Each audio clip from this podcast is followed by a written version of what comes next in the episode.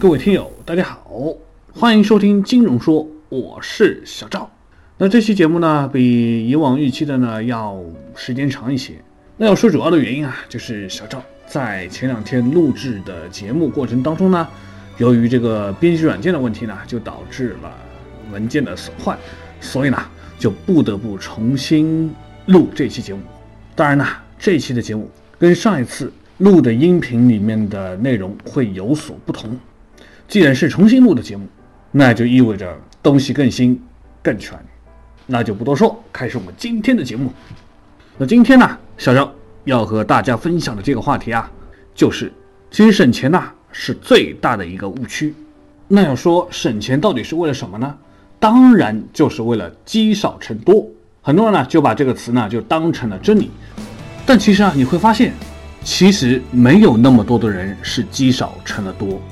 就算是有那么几个，深究下去，你也会突然发现，其实成多的原因也多半不是因为积少。一个人呢，如果每天挣十块钱，他就花九块钱，那么看上去在很多年之后，就会和日光族拉开较大的差距。但实际上，这种静态的想法是很僵化的，因为他对通货膨胀视而不见，也没有考虑到人的价值的变化。而我们的真实生活呢，和这个真空无菌的环境比起来，则要复杂的多。记得罗永浩呢，之前就曾经说过啊，一个人无节制的省钱，其实是对自己的不自信。那么在一次访谈节目当中啊，这个罗永浩呢，就谈到了年轻人花钱的问题。他说啊，自己在二十几岁的时候，就在新东方年薪达到了六十多万，但是他一分钱也没有存下来。他说呢，年轻人不要存钱。敢把每一分钱都花干净的人，在将来也一定有本事能赚到大钱。虽然呢，老罗的这些话呢是有些偏激的，但是呢，对于进取型人格的人来说呢是非常适用的。看看那些物价，再看看自己的收入轨迹，相信很多人就会发现这样的规律，那就是物价虽然涨了很多，但是收入比十年前来说也是涨了蛮多。那更努力一些的人呢，可能就更不止这个数。然后呢，我们就可以看到这样的一个景象，那就是处于事业上升期的人，当前的这个收入啊，基本上可以抵得上以往十年甚至更多的积蓄。一方面是自己在不断的进步，而另一方面则是因为钱一直在不断的缩水。然后呢，你就开始怀疑那些攒钱的行为到底其意义在哪里？这个世界的机会组合是非常复杂的，你也真的不知道自己花出去的钱突然。在哪一个时刻能够成倍成倍的回报给你？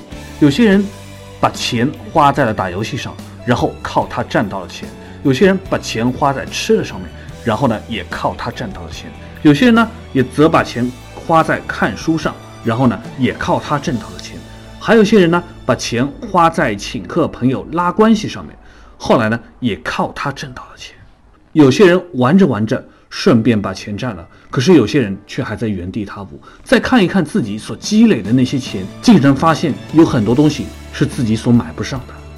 当然呢，还有些就是纯粹花了钱，但是却没有靠它能够赚到钱的。因为有时候你在花钱的时候，你是真的很难知道最后能不能靠它再赚到钱。花钱呢，其实并不像许多人所想的那样，只有花在买书上，只有花在学习上。那才叫花的值，严格来说呢，那不叫花钱，那叫自我投资。花钱其实就是花钱，你用金钱购买体验，并没有值得不值得这个说法。况且体验本身就是一种潜在的财富。大家可以想一下，其实，在小的时候啊，我们总希望有更多的玩具，总想要这样那样。父母为了省钱呢，也不一定什么都会给我们买。于是呢，我们在心里面就会想。等我以后自己有钱了，一定要买这样，一定要买那样。但是，当你真的能够买得起一整卡车玩具的时候，其实我们根本就没有那样的兴趣了。很多东西，它的一个即时感受是不可替代的，甚至可能在整个生命过程中也是独一无二的。换个时间，换个地点，或者换个人，就都不会再出现。很多人认为啊，省钱是省不必要的开支。然而，事实上，小刘要说啊。除了基本的生存保障以外，很多事情是没有必要、不必要的这种说法。驱车几十公里就为了去一个有情调的餐厅，有必要吗？买一件更好看的衣服，有必要吗？来一场说走就走的旅行，有必要吗？如果一味的不去做，一味的省省省，那只会从省的过程当中失去很多人生美好的体验。正确的省钱方式，应该是在不牺牲体验和其他代价的情况下进行省钱。比如，去电影院看一个电影，六十块钱一张票，突然发现有团购，一分钟搞定，而且观摩体验又都一模一样，于是就选择了团购。那么，这才是真正的省钱的姿势。那另外一个省钱的方面呢，它其实根本不是一个关乎道德的事情，而是一个财务调配的问题。之所以省钱，并不是不想花这部分的钱，而是希望把这部分的钱能够调配到认为更重要的地方，或者未来更需要的地方去。那就先说说所谓更重要的地方。很多男人呢，如果结了婚呢，以后呢就觉得，哎呀，自己家里面的女人嘛，就不要买那么多化妆品了。很多女人也不允许男的买很多东西，甚至不想男人花钱打游戏啊。做这个啊，做那个啊，但是呢，却会把钱花在小孩子的身上，昂贵的学习班，昂贵的玩具，只要能满足，都尽量满足。那么这里面的矛盾其实也就出来了：为什么用在对方的身上就是浪费钱，而用在自己的身上，呃，就不是浪费钱了呢？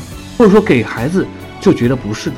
所以啊，这也是小时候我一直觉得，其实如果结了婚的夫妻呢，都得多多少少有一个小口袋。这倒不是为了鼓励大家去常私房钱，而是因为有时候就是你没有办法用自己的价值观来判断我花钱的标准，而你自然也没有体验我花了这个钱所能得到的快乐和乐趣，所以这对双方都是一样的。这就是小赵觉得要有一个小口袋的原因。那么再来说说未来钱可能会去到更有用的地方，那其实这是一个安全感不足在作祟，在未来。发生了 A 事，比你一直想做但没有做的 B 事更加重要。于是你就认为自己在当下省下了 B 事情的钱是明智的。但问题是，如果在当年就发生了 A 这件事情，你未必会觉得比 B 事情更加重要。所以说呢，未来的事情 A 与当年的事情 B 的体验是无法进行横向比较的。未来更重要的事情是等到未来才会知道。当你为了更重要的 A 事情花钱时，你怎么知道更远的未来不会有更重要的事情呢？如果我们一直有这种不安全感强烈的心态，那最妥当的方法就是不停的省钱，因为未来永远不可知。而你为了这种不可知，如果你不断的去省的话，那这就叫省无止境。所以说啊，安全感不足就需要提高自信。提高自信不是简单的拥有财富，而是提高挣钱的能力。在最后啊，小周就得说了。我们经常说的开源节流，其实开源的重要性远远大于节流。一个最显著的事实就是，开源是没有上限的，而节流则一定有。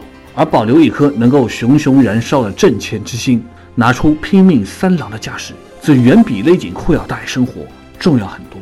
好了，今天的节目也就到这里了。希望今天的分享对大家有所收获和启发。感谢大家的收听，咱们下期节目再会。